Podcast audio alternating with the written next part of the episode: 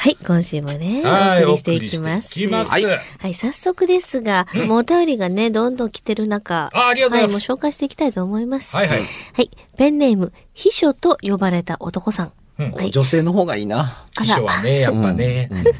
東京からポッドキャストで聞いてくれてる。ありがとうございます。ありがとうございますありがとうございます。えー私は怪談や心霊番組が大好きなので、うん寝る前の子守歌代わりにするほどの中毒です。あら。すごいな心霊体験をしたことはありませんでした。うんか、過去に2回金縛りには会いました。ああ、金縛りね。1回目は3年前の8月頃だったと思います。夏風邪をひいて動くのもしんどかった時の夜、うん。体が動かなくなりました。うんその時は指を動かし金縛りを解いたのと、その他何もなかったので、まあ、あの、よくある科学的なね、体の疲労で、えー金縛りと呼ばれるものになったのと思います。うんうん2回目です。2年前のまた8月頃、これまた夏バテから来る風邪になり、うん動くのもしんどかった時に来ました。あらら。体を左向きの状態で、目の前にノートパソコンで、新耳殴り込みの動画を見られていました。またろくでもない寝方を。うん。そのまま眠っていたら、体にかかる重さに気づいて目を覚ましました。うん。覚ましたと言っても目が開けられないんです。今考えれば重さも人が覆いかぶさってるような重さではなく、うん。敷布団を2、3枚乗せられてるような重みのような身ぐ身動きが取れない状態だった。頭の中でまた来たかと思い、指を動かし金縛りを解こうとしたのですが、いくらやっても解けないのです。体も硬直しているような感覚で動かない。その不快感にだんだん苛立ちに変わり、思いっきり力を右腕に込め振り上げるイメージで動かしたら、パッと金縛りが解けました。パッと開けた瞬間、目の前のパソコンのモニターのちょうど真上に人の目と目がありました。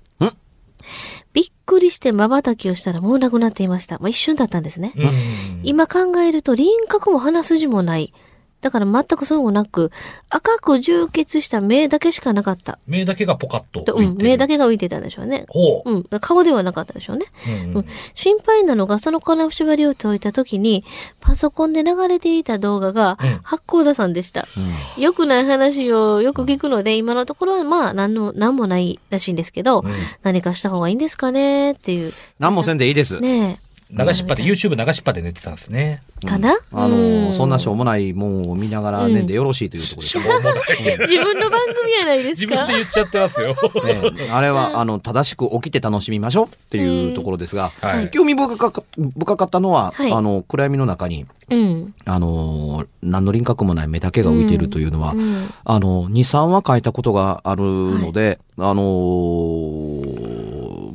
まあ、勘違いとして片付けてくださいと言いたいことではあったりするけれども、うん。事例として同じものがあありましたとは、うん。一応言っておきます。ね、あ鼻す、鼻、輪郭も鼻筋もないって言ってます。ほんま書いてますから目だけがね。本当に赤く充血した目しかなかったと思って。うん充血したってあたりがね、なんか怖いっぽいですよね。うん。ね北海道の網走の方から取材させてもらった時に、はい。あの天井が寝てると、うん。あのぐるぐる、ま、回っていくみたいな、うん。はうん、その、うんぐるぐる回っていくと、まあ、と当然ん目が回るじゃないですか、はい。目が閉じれないんですよ。体も動かないし目が目も閉じることができない。であのこのまま眺めているとその部屋がぐるぐる回っているのにあの目を回してしまうのが嫌で、そのなるべく動いてないものを見ようと思うと、動いてない動いてないように見えるのって、うん。ぐるぐる回ってる中心点が一番動いてないように見えるんですよ。あ。そうですよね。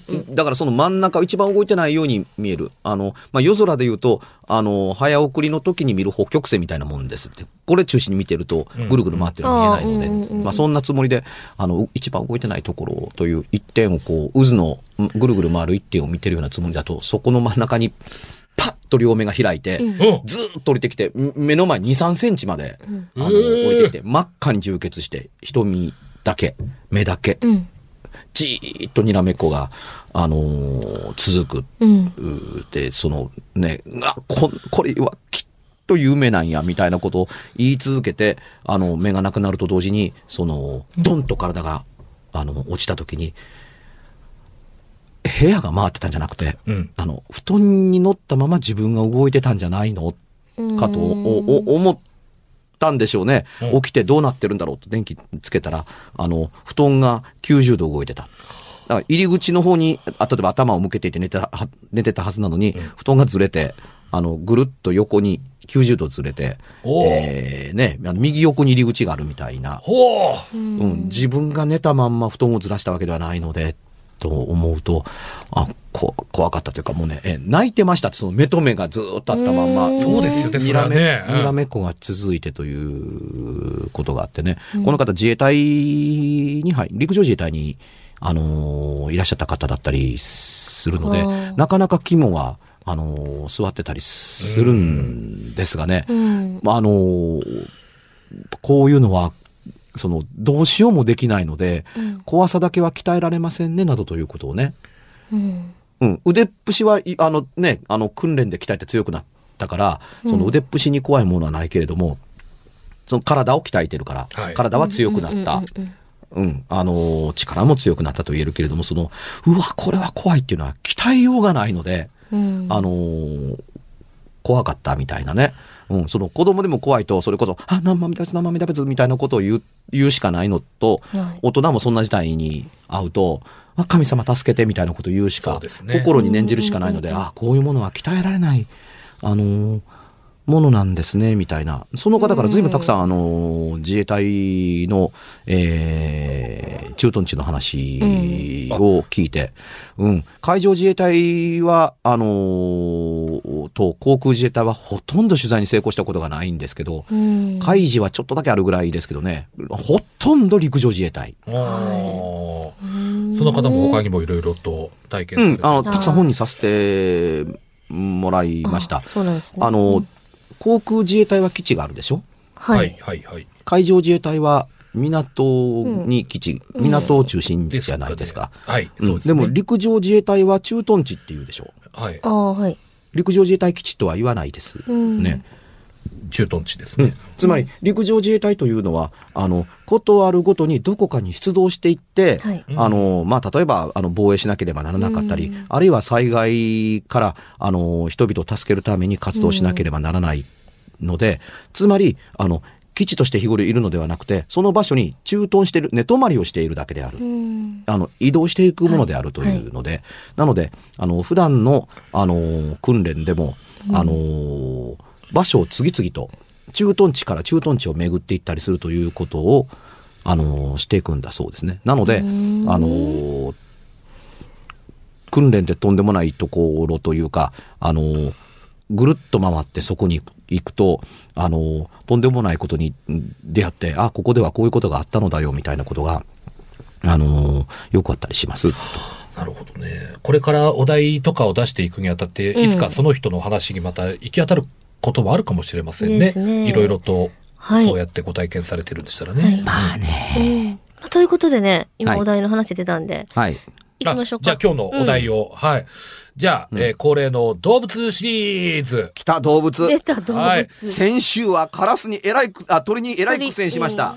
今日は木原さんどうなるかっていうところなんですけども、ん本日のお題はですね、ズバリ、タヌキ任せてください。おお今日タは、ヌキえらい自信ですよ、今日は。なんかよくバカされ系に出てくるタヌキですね、あの。でも、大体がほら、うんなんか狐が多いようなイあ、メージですか？キツネもいるね。私、タヌキですよ。あ、木原さんタヌキ。私の取材量で圧倒的に多いのはもうタヌキいや、系。聞きたい聞きたい。ちょっと、ズバ抜けて面白いのお願いします。これはこれずばは。抜けて面白いと思います。もう今年の最新作に書き書いたぐらい。毎年最新作には絶対入ってるんですけどね。書いたやつですね。聞きたいですタ。ヌキ、タヌキ貸してください。はい。どうぞどうぞ。タヌキとしか言いようがないですよ。あのね、はい。とある村の、あの、山里の話なんですけど、まあ、里山と言った方がいいですかね。はいあの、昔から大人が、お前ら気ぃつけよう夕方は、タヌキに化かされるから、うん。はいキツに騙されるから、はいっていうふうに、当たり前のように、あの、大人から言われて、うん。育ちました。はい。どうやらその、お大人も、あの、いろいろ騙されたことがあるようなうん。気合で言われてる。え、空事で言われてるとは思わないですけれども、という空気があるけれども、具体的に大人恥ずかしいのでどうやらなんとなく喋ってくれないような雰囲気。ただ、あのー何かあると、狐にでも騙されたんだろう、狸にでも化かされたんだなどという話はよく聞いてたんです。うん。うん。なので、あのー小学校6年生ぐらいの時でしたか。あの、下級生を、あの、狸に化かされたと言ってからかって遊ぼうと思いついたんですよ。その子たちも自分たちと同じように子供、小さい頃から、あの、まあ、家に早く帰れよという意味なんですよね、ほとんどは。お前、夕方ね、日が沈むまで遊んでたら、帰りみちみち狸に化かされるぞ、などということを、当たり前のように言われて育ってきてるから、まあ多分この子たちもきっとそうだ。うん。でも自分たち別に、別に騙されたこともなければ、そんなまあ、もう嘘に決まってるやん、などというふうに、小学校5、6年生になったら思うもんです。うん。そうそうですね。なので逆手にとって、あの、あいつら騙してみいひんか？っていうね、友達二人と、あのー揃って、どうやって騙そうか？こういうのどうだろうって。あのーあんまりにも村の奥にいる人は暮らしにくいので、うん。あのー古い家を捨てて、うん。あの街中に家を新しく買建てて、うん。あの住んでおられる方が、あのー結構多かったんですよ。うん。やっぱまあ昔ならともかく、うん。あの、下の方から車で登ってて、車があるので、うん。車で登っていって、あの、田んぼや畑世話して戻っていけばいいからっていうので、うん。山の奥そのものに、まあ、住んでる人が、住んでる必要性はないというか、うん。不便じゃないです買い物行くのに、そうそうですよね。降りていくのに、普段の暮らしそのものが便利な方が、畑作業の時だけ上がればいいのでというので、えー捨てられたあの家がまあいくつもあるっていう、あそこからな、襖持ってきいひんか。襖、襖なんか持ってきてどうすんのって。いや、さ、さ、それがやなって。その、笹やぶの中に、あのー持ってきた襖を、ドーンと立てて、で、こあの、下級生の子供のところ行って、狸かなんか騙してるかわからんけど、俺ら、山の中でどこでもドアを見たで、っていう騙さへんかって。あ、それは面白い。うんで、ドアなんかないから、はい襖をドーンと立てよう。子供の考え。子供の考えそうなこっちゃ。うんうんうん。うん。ただ、面白いってうんうんうんうん。うん、ね。で、え、お兄ちゃんはタヌキに騙されたんだ。だだって、どこでもドアも見たもんって。お前見たないかえ、見たい絶対言うで。え、言う言う言うって。あそれやろう。面白いって言って、三人で山の中入ってって、あ空き家覗いていったら、やっぱりね、その、穴が開いてると困る。向こうが見えるから。ああ、うん。なるほどだね。だどんなにボロボロでも構わないから、その穴の開いてない、向こうの見えてない襖ないもんかっていうふうに、案外こうボロボロで、うん。あのね、骨が見えてたりする。で、その、奥の方の、うん。あの、2階に上がったら、2階はあんまり荒荒らされてなくて、ボロボロではあるけれども、破れてはいるけれども、向こうの見えない、あの、襖1枚見つけて、あ、これいいや。ガガチャッとは、ガタッと、ガタッと外して、よいしょ、よいしょ、よいしょっていうふうにこう降りてきて、で、その、山の斜面の、あの、下が見えないような草、熊笹がある程度生えてる、下草が生えてるところを持ってって、えよいしょっとこう立てて、で、後ろに、あの、つっかえ棒を2本も3本も立てて、垂直になってるが、まっすぐ立ってないとちょっとおかしいでっていう、垂直にして、でその、その下草が生えてることを選んだのは、足元に、その、まあ、風であんま動かへんようにだとか、垂直に立ってられるように、こう、石積み上げて後ろに。はいはいはいはいはい。石を積み上げて、うん。で、えー離れたところから見て、えー立ってるか？立ってるなって。あの、後ろにもたれかかってるようなね、そんなんじゃなくって、ピシッと立ってなかったらそれらしく見えへんぞって工夫して、よし、大丈夫やな。で、離れて遠くから見ると、あの、山の斜面の下草しか生えてないような、多少の木あの木しか生えてないようなところに、ボロッボロの襖が立ってると、これが妙に絵として面白い。うん。家なんか何にもないのに、うん家の扉じゃなくて襖が立ってるって、これ面白いな。よし、行こう。うんっていうので、あの、だーっと駆け下って、あのー学校の校庭で遊んでる子供らの前で、俺ら山の中でさっき狸に任されたって。えー、何があったん？山の中こでもドアがあったんや。うっそみたいになった。お見た。もうお前も見たいな。見た見た見た。まだあるかもしれんって。ほんまに？で、お前らどこでもドア見たないかと。あ、見たいって。言ったらまだあるかもな。いや、俺はまだあると思うな。帰り際に振り返ったらまだあったもん。ってに本当？見れる？見れると思う。お前ら見たいか？見たい。な、な、連れてったのか、あ連れてってくれる？あ、ついてく、って、4人の子供がついてきた。で、ええか、ちゃんと後ついてこいよって。うんっていうに。乗ってきた乗ってきた。し、あの子らに見つけさせんねんで。分かってる？で、その近くまで行って、おかしいな、確かこの辺やってんけどな。でええか、ちゃんとついてきてるかって言ったら、うん、後ろにいるって。ええかって危ないからなっていうん。で、わざとね、そのすぐ見つからないように自分たちで3人で壁作って、はい。はい。はい。はい。はい。確かこの辺なんだけどな。と言った時に後ろから、あという声が上がった。もちろんもう見えてるんですよ。うん。うん。うん。うん。あっ！て言った時に、あ、見つけたなと思ったら、その、自分たち3人をかき分けて、後ろから子供が4人、ダーッと走っていって、ガサガサガサガサガサガサと走っていって、あーどこでもドアがやっぱおもろいねんなみたいなのをこう後ろに見てて、本当は触ってポンと押したら、パタッと後ろに倒れる、つっかい棒から何から何まで、あの、ガラガラと石も音を立てて倒れるっていうふうに。で、俺たちが馬鹿したんでした。などというオチになるはずだったわけです。はいダーッと走って、襖のところまで行った先頭の子供が、はい。取っ手に手をかけて、さーっと開けたんです。横にさーっとスライドして、中四角く真っ暗。おおえっと思う間もなく、さっと開けた先頭の子供が、な、真っ暗な中にポンと入って見えなくなって、その子の後に、次の子がポンと入って真っ暗。次の子が入ってポンと真っ黒。4人目の子がポンと入ったら、こっちを向いたまんま、スーッと襖がうん。パタッうん。と閉めたら、ガタガタガタッとつかぼが外れて、斜めに倒れた。長い方を上にしてうん、バタッと倒れたって言ったら、えーうん。なんや今の、ってうん言って、あ子供らがいなくなった。うんあのまま帰ってけへんかったらどうしよう。うんえって、そのさんにも慌ててその、今倒れた襖のところに行って、あれ？斜めになってる襖開けても別にそこに誰もいない。うん。真っ暗にもなってない。あれ？これ立てかけてあっただけやん。なあえ、だって石と木あるやん、つっかい棒があって。でも横に開いたやんか。うん、真横に開いた。スラッと開いたやんか。開いた。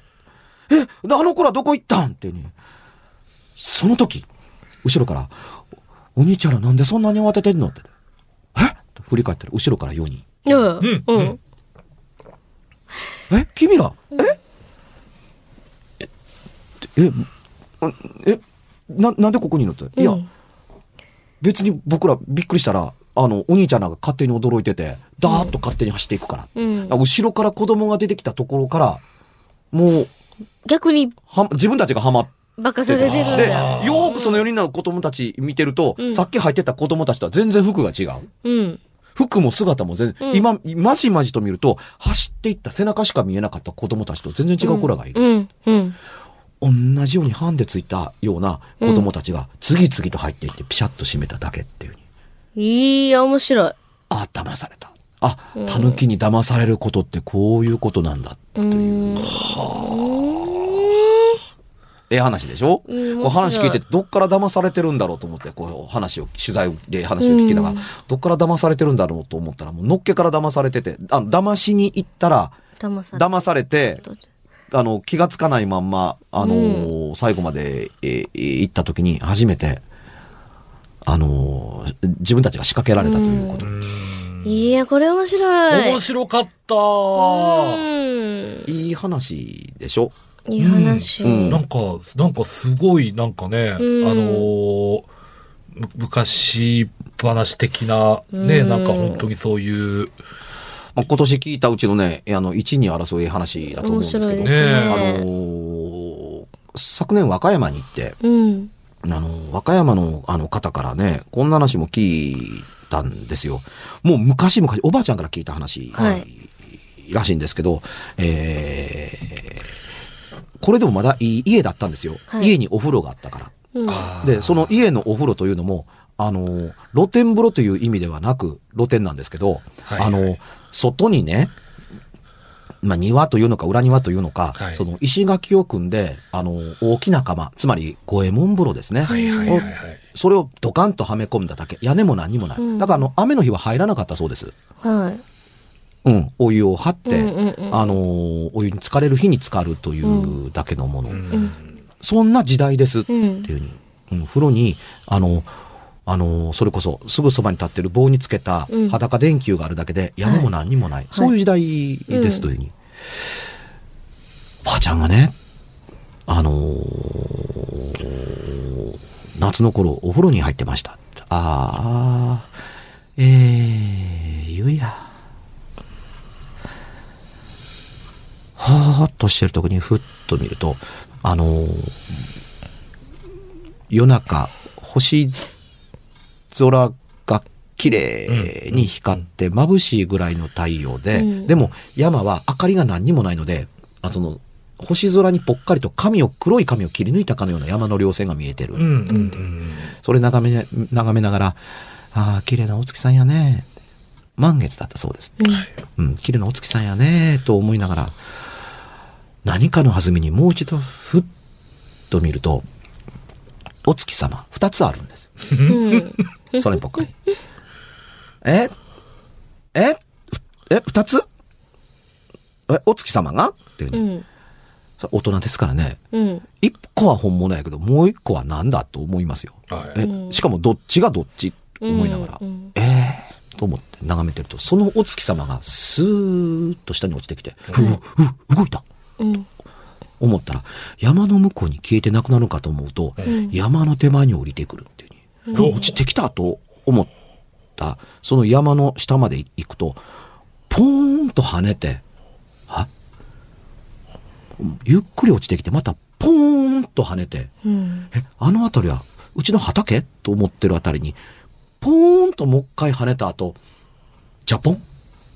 と自分の目の前の中に、水柱と波紋を立てて、消えてなくなった。ジャポンって、ビー玉を落としたかのような感じでした。ジんャポンって、うわ、月が落ちたっていう一瞬、そうね、足をこう探って、そこ板をね、ゴイモンボロってあのね、鐘の上に板乗ってますから、ええそ、そこいて探しても、石など何も起こってなかった。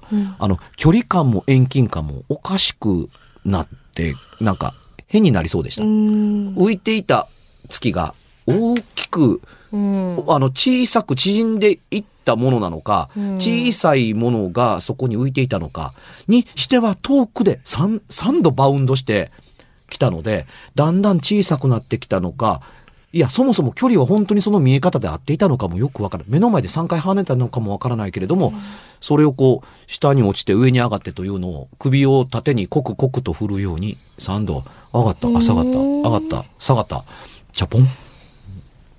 目の真ん前に水柱が立った。面白いね、これもね。いやーなんかこう、バカ、バカすぎしても、バカし方がなんか面白いですね。うんね。さっきそのあの、どこでもドアにしろうんうんね。ええ話ですよ。ねこえれどこでもドアですから、それこそね、あの、いね、遡っても先生40年か、うん。あの、そうですね。ぐらい前の話。そうですね、ドラえもんのそのね、あの、こう、ドラえもんのできた全盛期の頃でしょうね。とか、年代から考えるとそうですうね。ん、今となっては古い話に聞こえるのか、うん。新しい話に聞こえるのかわからないですけれども、もともとからすると多分ね、アニメになんかまだひょっとしたらなってないかったかもしれない。かもしれない小学校だから、みんな読んでて。